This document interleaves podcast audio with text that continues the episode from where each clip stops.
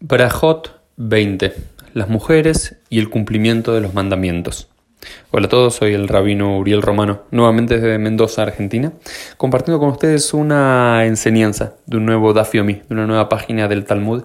Y esta vez tendrá que ver con el final de la primera Mishnah del tercer capítulo de Brajot, que dice así: Nashim ba'avadim uktanim, las mujeres, Nashim, ba'avadim, y los siervos, esclavos, Uktanim y los menores de edad, Pturin están exceptuados, Mikriat Shma, de recitar el Shma Israel, Umina Tefilin, y de colocarse los Tefilin, Behayavim, pero están obligados, Batfila, en recitar la Tfila, la plegaria diaria, Uve Mezuzah, y en colocar la mezuzá en las jambas de las puertas, Uve Birkat Amazon, y den la bendición después de las comidas.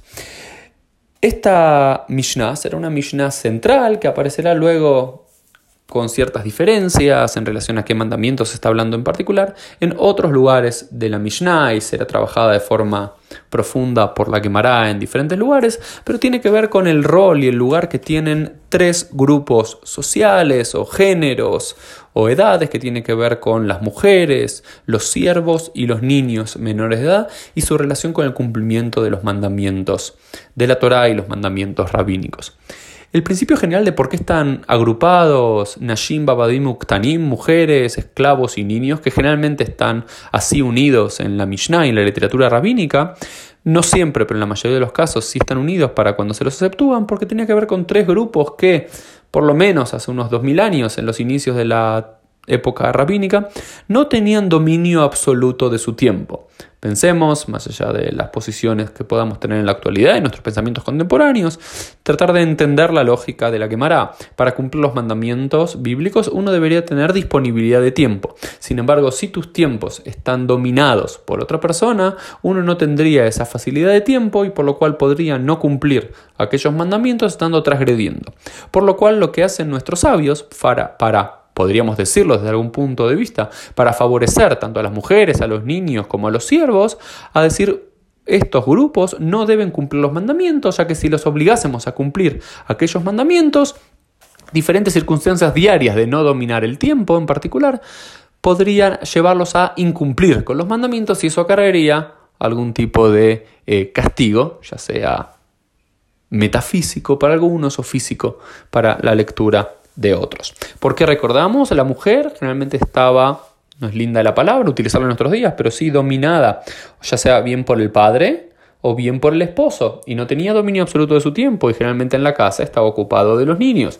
Imagínense si a una mujer se le decía que hasta una hora particular debía recitar el Shema Israel, y hoy en día de vuelta es diferente y los padres y las madres juntos compartimos la, crianza de los niños. Imagínense que hace dos mil años no era así, era la mujer la que se ocupaba casi al 100% y si tenía que, cuando los chicos se levantaban, ocuparse de ellos, preparar el desayuno, darles la, la, leche, etcétera, etcétera, etcétera, llevarlos para un lado para otro, podía llegarle a pasarse la hora de recitar el Shema Israel, que dijimos que era hasta la tercera hora desde el que despunta el alba. Por tal motivo, los sabios las exceptúan. Lo mismo con los siervos, con los esclavos, que eran trabajadores 24 horas. No piensen en alguien que lo golpeaban, porque para la tradición judía uno no puede golpear a sus siervos, a sus esclavos. Era como un trabajador 24-7 pero con eh, una buena recompensa eh, económica. Tenía casa, era digno, eso ya lo veremos en otros lugares del Talmud, pero también ese siervo no tenía dominio de su propio tiempo porque su maestro, su Rav, Rav no solamente es maestro en el sentido de quien enseña, sino maestro de quien domina a otro,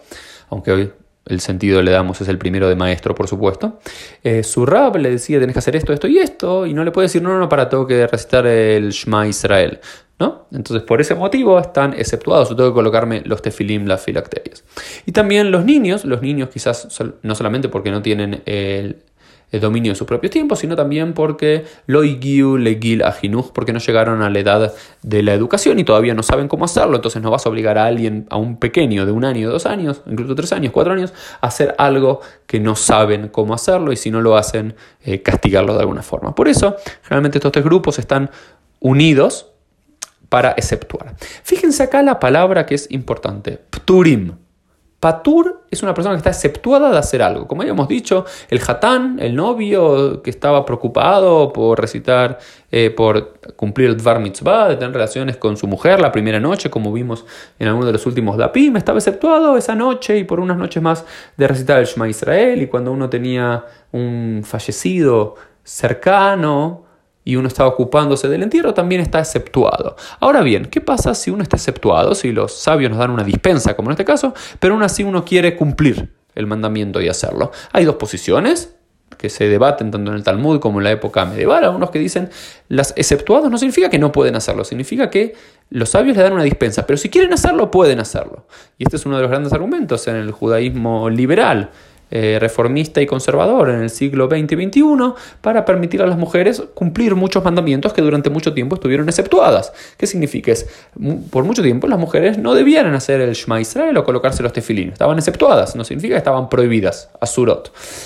Eh, pero si una mujer quiere tomar sobre sí la obligación, podría hacerlo. Y esta es una mirada que aparece en los códigos alágicos de la Edad Media y quien quiere tomar para sí una obligación de la cual no está obligado no puede hacerlo. Y algunos sabios dicen que no, que si los sabios exceptuaran a una persona, uno no debería autoimponerse eso porque es una señal de Yohara, es una señal de como de querer verse como más piadoso o, también entender que uno debería respetar las excepciones de los sabios y no querer imponerse cosas que los sabios por alguna razón eh, nos dijeron que ciertos grupos no debían hacer. Eh, y el principio general de por qué en general las mujeres están exceptuadas a estos temas aparece en la Gemara y lo quiero compartir con ustedes que es importante. Dice, mitzvat ase u. El concepto general de por qué las mujeres están exceptuadas de todos los mandamientos positivos es por el siguiente. Mitzvat ase shasman geramau. Hay mandamientos positivos, mitzvat ase, mandamientos positivos, shasman geramau, que están condicionados por un tiempo particular, como es colocarnos los tefilín, recitar el Shema Israel, y otros mandamientos más. Y todos estos mandamientos, dijimos, si la mujer no puede, no tiene dominio sobre sus propios tiempos y el esclavo tampoco, por ese motivo deberían estar exceptuadas. Y este es el principio general. Todo mandamiento positivo que está determinado por un tiempo particular, la mujer está exceptuada. En contraposición a, por ejemplo, Tzedaká. Tzedaká es dar caridad, es un mandamiento positivo, pero no es que lo deberíamos hacer en un momento determinado hasta cierta hora o después de cierta hora, por lo cual una mujer tiene o desde la perspectiva rabínica, tiene el tiempo para poder eh, hacerlo. pero es importante siempre mencionar, y siempre que enseño esto trato de, decirlo, que este principio que dice, todos los mandamientos positivos determinados por un tiempo particular, las mujeres están exceptuadas, no es real. Y la propia Gemara lo dice. Por ejemplo, acá en la misma Gemara, estamos viendo en Brajot 20b, nos dice que las mujeres están obligadas al Kiddush, Beyom Shabbat. El Kiddush, la santificación del día del Shabbat, está determinado por un tiempo particular, porque debe hacerse una vez que comienza Shabbat, en ciertas horas de la noche o demás, uno está obligado. Las mujeres están obligadas. ¿Y cómo puede ser que están obligadas? Si es un mandamiento positivo determinado por un tiempo particular. Ah, porque hay diferentes excepciones. Entonces, el principio general de que todos los mandamientos positivos determinados por un tiempo las mujeres están exceptuadas, no están así. No son todos, son muchos. Por ejemplo, hay otros que tienen que ver con las arbacosot, las cuatro copas en la noche de Pesach, determinado por un tiempo particular, las mujeres están obligadas. O en encender la Hanukkah, las mujeres están obligadas. O algunos mandamientos de Sukkot, también las mujeres están obligadas. Y uno de los mandamientos que más están relacionados con un tiempo particular y son positivos es encender las velas de Shabbat y de Yom Tov. ¿Y quiénes están generalmente, eh, tradicionalmente obligadas a hacerlo? Las mujeres. Entonces lo que yo digo es que los sabios, si bien existía este principio general, existían muchas excepciones a la regla. E incluso cuando no había excepciones, hay una línea del pensamiento rabínico que las mujeres pueden auto obligarse a cumplir aquellos mandamientos.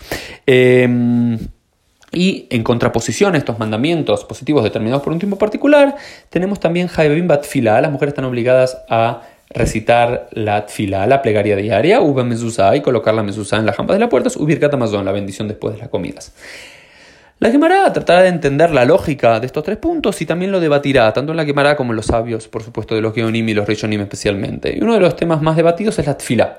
La tfila, la plegaria diaria. La plegaria diaria es una mitzvah taseyas mangrama, es un mandamiento positivo determinado por un tiempo tiene más flexibilidad que los horarios para recitar el Shema Israel, pero tres veces al día, a la mañana, al atardecer y a la noche se debe recitar la mida. entonces no es una mitzvot yesas manguera mau. Entonces hay un gran debate y un conocido comentario del Rampam que dice en qué sentido las mujeres están obligadas a la tfilá, no en la amidad como conocemos en nuestros días, con las 19 bendiciones que se repiten Shaharit Min sino por lo menos una vez al día hacer un pedido de bakashá, hacerle un pedido a Dios. Eso sería la tfilá para las nashim, la tfilá para las mujeres, pero sin embargo hoy la inmensa mayoría de, por supuesto, el mundo conservador, reformista, el ortodoxa moderna y gran parte del ortodoxo también, entiende que las mujeres están obligadas a hacer la tfilá, a hacer la plegaria diaria, igual que los hombres tres veces al día. Mezuzá, por supuesto, es un mandamiento positivo que no determina por ningún momento de tiempo, por lo cual la pueden hacer en cualquier momento. Y el Birkat Amazon, la bendición después de las comidas, también las mujeres deben eh, hacerlo. Hay un debate si es eh, su obligación, tiene que ver con Midoraita de origen bíblico o Midrabanán de origen de los rabinos, pero aún así tienen su obligación. Esto fue un poco del Daf Yomi del día de hoy. Espero que lo hayan disfrutado y seguimos aprendiendo juntos en el día de mañana.